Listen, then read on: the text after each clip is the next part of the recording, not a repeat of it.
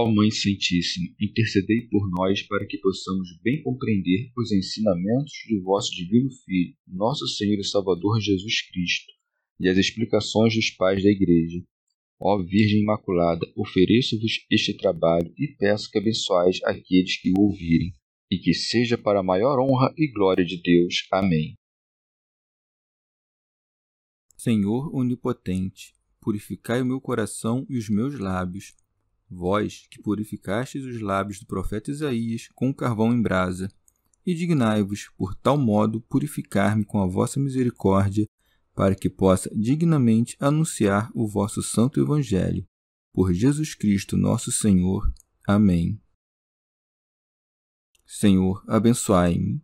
Que o Senhor resida no meu coração e nos meus lábios, para que anuncie digna e convenientemente o seu Evangelho. Amém. Evangelho de Nosso Senhor Jesus Cristo, segundo São Lucas. Discurso inaugural: As bem-aventuranças. Erguendo então os olhos para os seus discípulos, dizia: Bem-aventurados vós, os pobres, porque vosso é o reino de Deus. Bem-aventurados vós, que agora tendes fome, porque sereis saciados. Bem-aventurados vós, que agora chorais, porque haveis de rir. Bem-aventurados sereis quando os homens vos odiarem, quando vos rejeitarem, insultarem e proscreverem vosso nome como infame, por causa do Filho do Homem. Alegrai-vos naquele dia e exultai, porque no céu será grande a vossa recompensa. Pois, do mesmo modo, seus pais tratavam os profetas. Mas, ai de vós, ricos, porque já tendes a vossa consolação. Ai de vós, que agora estáis saciados, porque tereis fome. Ai de vós, que agora rides, porque conhecereis o luto e as lágrimas. Ai de vós, quando todos vos bendisserem, pois, do mesmo modo, seus pais tratavam os falsos profetas. Comentários dos Pais da Igreja são Cirilo. Depois da ordenação dos apóstolos, o Salvador dirigiu os seus discípulos à novidade da vida evangélica. Santo Ambrósio. Estando presentes a anunciar os oráculos divinos, começa a elevar-se. Embora estivesse em um lugar baixo, elevou os olhos, por isso é dito: erguendo então os olhos. O que é erguer os olhos senão acender a luz interior? São Beda. Embora fale a todos, levanta seus olhos especialmente para os seus discípulos. Faz isso a fim de comunicar mais abundantemente a luz do entendimento profundo àqueles que ouvem a palavra com o coração atento. Santo Ambrósio. Lucas menciona somente quatro bem-aventuranças, enquanto Mateus menciona oito. No entanto, Nestas oito estão compreendidas aquelas quatro, e nestas quatro, aquelas oito. Lucas menciona quatro, como que abarcando as quatro virtudes cardeais, enquanto Mateus exprime naquelas oito um número místico, pois, assim como o oito é a perfeição da nossa esperança, o oito também é a condensação de todas as virtudes. Ambos os evangelistas mencionam a pobreza em primeiro lugar, com efeito, é a primeira de todas, sendo como que a mãe das demais virtudes, porque o desprezo das coisas do mundo merecerá as coisas eternas, e porque ninguém pode alcançar o prêmio da vida eterna se, dominado pela concupiscência do mundo, não é capaz de emergir do mundo. Por isso segue: Bem-aventurados vós, os pobres. São João Crisóstomo no Evangelho segundo Mateus, lê-se: Bem-aventurados os pobres de espírito, para compreendermos que ser pobre de espírito é ter uma inteligência humilde e, em certo sentido, despretensiosa. Por isso diz o Salvador: Aprendei de mim, que sou manso e humilde de coração. Diz aqui bem-aventurados pobres, sem acrescentar de espírito, para se referir aos que desprezam as riquezas, com efeito, convinha que, quando fossem anunciar a doutrina salvífica do Evangelho, estivessem livres de toda cobiça e dirigissem os seus afetos às coisas mais elevadas. São Basílio. Nem todo aquele que é afligido pela pobreza é bem-aventurado, mas somente aquele que prefere o mandamento de Cristo às riquezas mundanas. Há muitos pobres de bens que são extremamente avarentos em seus afetos, e esses não são salvos por causa de sua pobreza, mas são condenados por causa de seus afetos. Com efeito, nada que não seja voluntário aproveita para a salvação, porque toda virtude supõe o livre arbítrio. Por conseguinte, é bem-aventurado o pobre que imita a Cristo, que suportou a pobreza pelo nosso bem, pois o Senhor praticou tudo o que conduz à bem-aventurança, a fim de oferecer-se como modelo para os seus discípulos. Santo Eusébio. Como o reino dos céus é aqui contemplado segundo os seus vários degraus, o primeiro degrau a ser escalado é o dos que abraçam a pobreza por causa de Deus por isso, Cristo elegeu entre os pobres os seus primeiros discípulos, e na pessoa destes diz: Porque vosso é o reino de Deus, indicando que se referia àqueles que estavam presentes, para os quais tinha levantado seus olhos. São João Crisóstomo. Depois de ter ordenado a vida de pobreza, louva as coisas que se seguem à pobreza Ora, os que vivem na pobreza carecem das coisas necessárias e mal conseguem adquirir o seu alimento. O Senhor não permite que seus discípulos se arreceiem disso, dizendo: Bem-aventurados vós, que agora tendes fome. São Beda. Isto é, bem-aventurados os que agora castigais o vosso corpo e o reduzis à escravidão, que servis o Verbo na fome e na sede pois vós desfrutareis da abundância dos gozos celestes. São Gregório de Nissa. Em um sentido mais elevado, assim como com relação ao alimento do corpo, os homens preferem diferentes pratos. Também com relação ao alimento da alma, uns desejam bens segundo suas opiniões falsas, enquanto outros desejam o que é bom por natureza. Por isso, segundo Mateus, são chamados bem-aventurados os que consideram a justiça como sua comida e sua bebida. Não se refere aí à justiça tomada como virtude particular, mas à justiça tomada como a virtude universal. Aquele que dela tem fome será bem-aventurado. São Beda. De maneira claríssima, o Senhor ensina-nos que não devemos jamais nos considerar justos, mas buscar todos os dias crescer na justiça, cuja perfeição não se pode alcançar neste mundo, mas somente no outro, conforme diz o salmista: Saciar-me-ei ao despertar com o teu semblante. Por isso segue, porque sereis saciados. São Gregório de Nissa promete a abundância daquilo que desejam aos que são ávidos pela justiça, com efeito, nada daquilo que os homens procuram nesta vida, segundo a sua concupiscência, os sacia. Somente a busca da virtude dá lugar a um prêmio que traz à alma uma alegria sem defeito. São Cirilo. Segue-se à pobreza não só a falta das coisas que proporcionam prazer, mas também o semblante fechado por causa da tristeza. Por isso segue: Bem-aventurados vós, que agora chorais, chama bem-aventurados não os que simplesmente derramam lágrimas, pois isso é comum tanto aos fiéis como aos infiéis, quando algo triste lhes acontece, mas somente aqueles que se afastam da vida vazia e devotada aos desejos da carne, repelindo os prazeres e quase derramando lágrimas por a aborrecerem as coisas do mundo. São João Crisóstomo a tristeza experimentada por causa de Deus é uma grande coisa e dá origem à penitência, que leva à salvação. Por isso, Paulo, quando não tinha mais pecados próprios por que chorar, chorava pelos pecados alheios. Essa tristeza é a matéria da futura alegria. Por isso segue, porque há vez de rir. Ainda que não possamos fazer nada pelo bem daqueles por quem choramos, fazemos um bem a nós mesmos.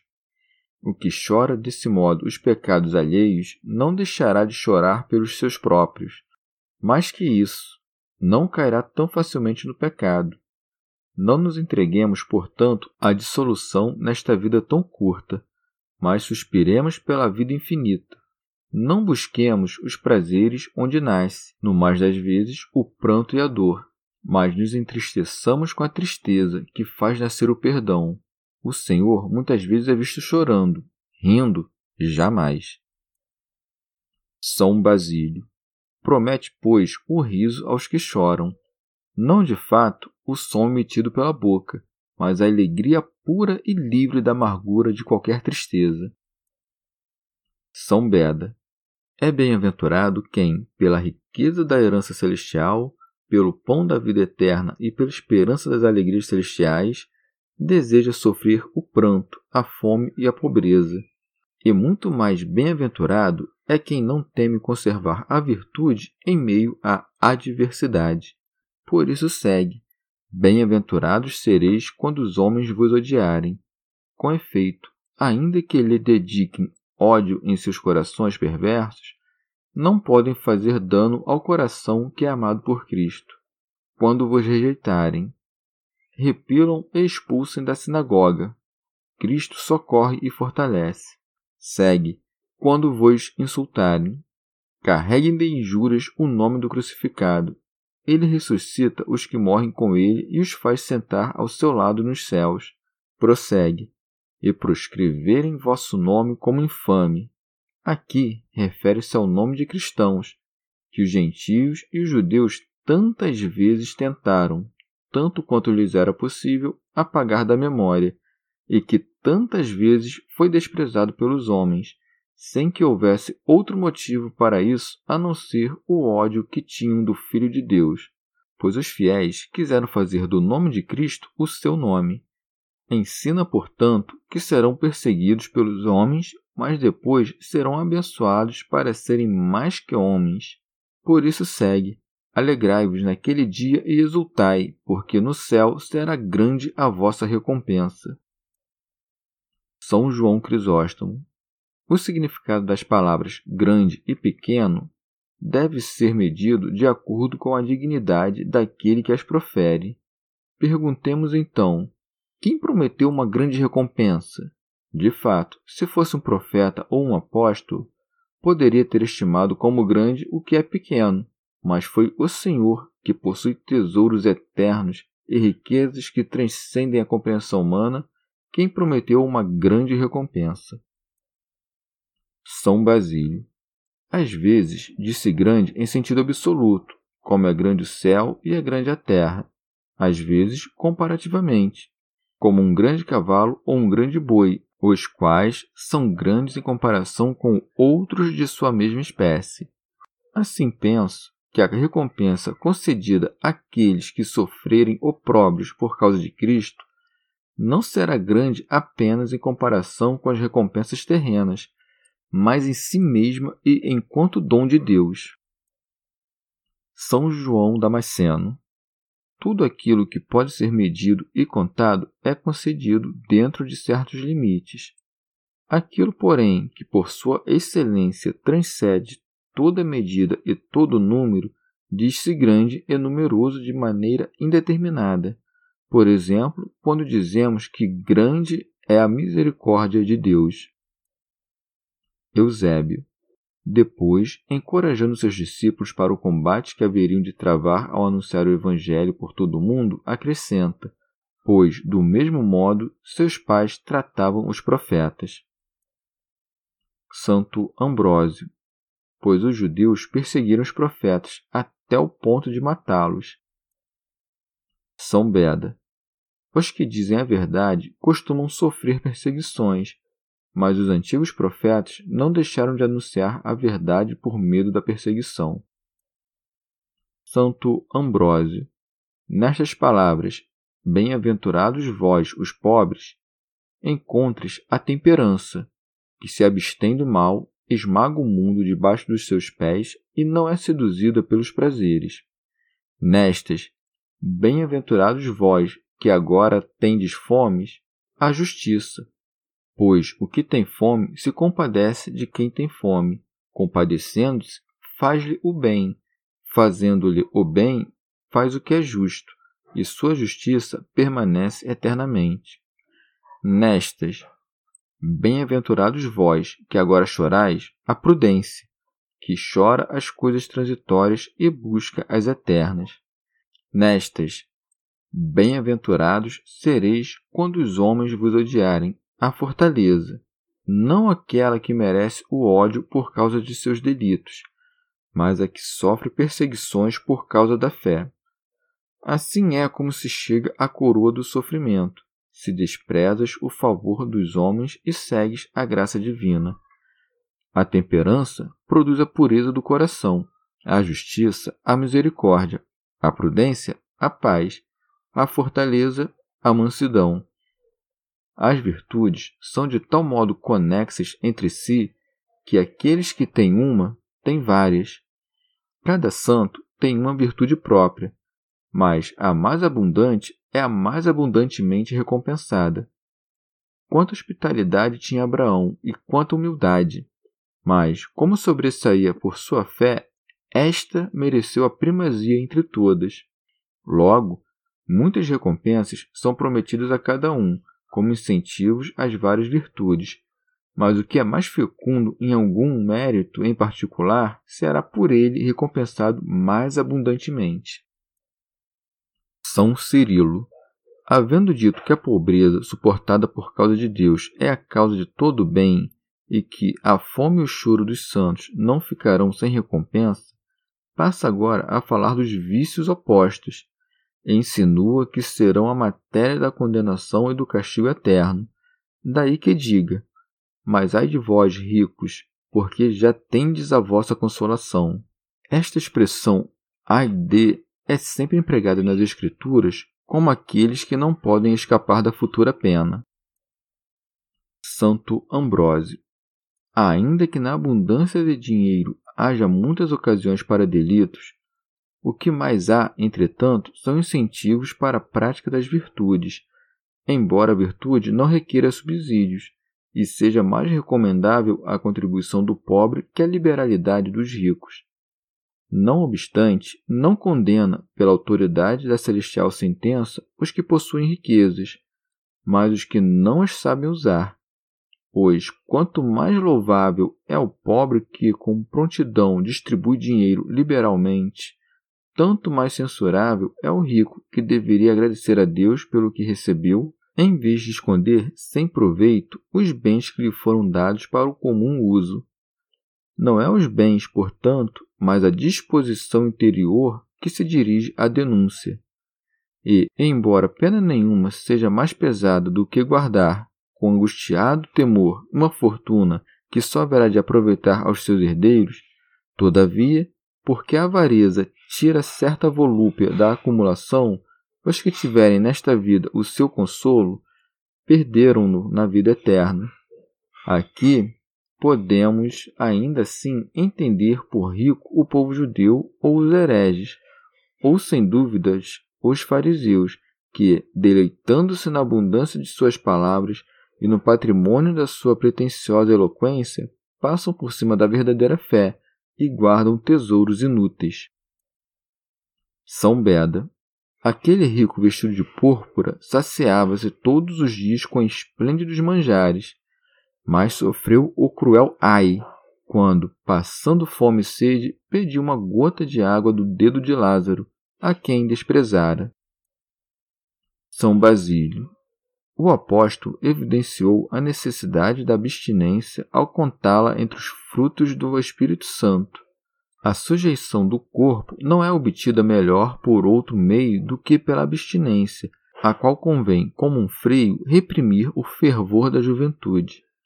A abstinência é a supressão do pecado, o afastamento das paixões, o início da vida espiritual, que rebate e embota o aguilhão das seduções, no entanto, para não serem confundidos com os inimigos de Deus, convém, quando a circunstância o exigir, aceitar o que é oferecido, a fim de mostrar que tudo é puro para os puros, passando em seguida as coisas necessárias para a vida e abstendo-se das que alimentam a volúpia. Contudo, não é possível que todos prescrevam para si a mesma hora, o mesmo modo e a mesma medida na prática da abstinência, mas deve ser a intenção comum de todos não chegar ao empanturramento, pois a barriga empanturrada torna o corpo mesmo incapaz das operações próprias, sonolento e disposto a práticas nocivas. São Beda. Dito de outra forma, se são bem-aventurados os que sempre têm fome de obras de justiça, devem ser considerados infelizes em sentido contrário os que, comprazendo-se em seus desejos, não sentem nenhuma fome do verdadeiro bem. Segue.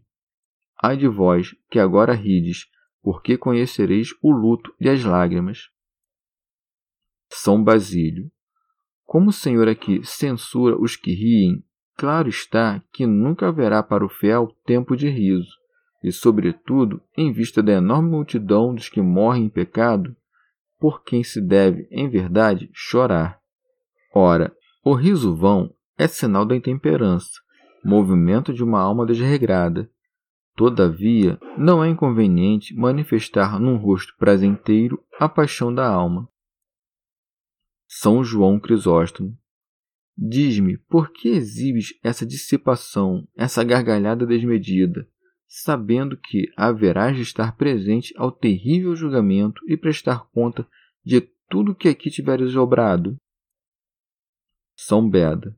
Mas porque a adulação ama que é do pecado como o azeite é da chama, costuma administrar as sandálias aos que ardem na culpa, acrescenta: Ai de vós quando todos os bendisserem. São João Crisóstomo. O que aqui é dito não contraria o que disse o Senhor em outra passagem. Assim brilhe a vossa luz diante dos homens, para que vejam as vossas boas obras e glorifiquem o vosso Pai, não a vós mesmos. A vanglória, com efeito, é perniciosa. Dela se origina a iniquidade e o desespero e a mãe dos males, a avareza. E se procuras um caminho pelo qual evitar tudo isso, dirige o olhar sempre a Deus e te contenta com a glória dele, pois se em todos os assuntos deves escolher os mais instruídos para juízes, como podes confiar a avaliação da virtude às multidões e não àquele que a conhece mais do que qualquer um e que a pode conceder e coroar? Ora, se desejas a glória que vem de Deus, evita o louvor humano. Com efeito, não há ninguém que admiremos mais do que quem desdenha a glória. E se temos nós homens esse costume, quanto mais não o terá o Senhor Deus. Considera também o fato de que a glória dos homens passa depressa, porque o tempo a entrega ao esquecimento. Segue pois do mesmo modo seus pais tratavam os falsos profetas. São Beda refere-se aos falsos profetas porque tentam predizer o futuro para granjear o favor do povo. Por isso, na montanha, o Senhor expõe apenas as bem-aventuranças dos bons. Já na planície, descreve também as dores dos maus. É que, aos ouvintes ainda rudes, é necessário constrangê-los pelo medo, Quanto aos perfeitos, porém, basta convidá-los com as recompensas. Santo Ambrósio observa que Mateus incitou o povo à virtude e à fé com recompensas. Lucas, porém, usa o terror das futuras penas para afastá-los dos crimes e pecados. Chegamos ao fim de mais um dia de comentários da Catena Áurea. Muito obrigado por ficarem até aqui, que Nossa Senhora derrame suas graças sobre nós e até amanhã.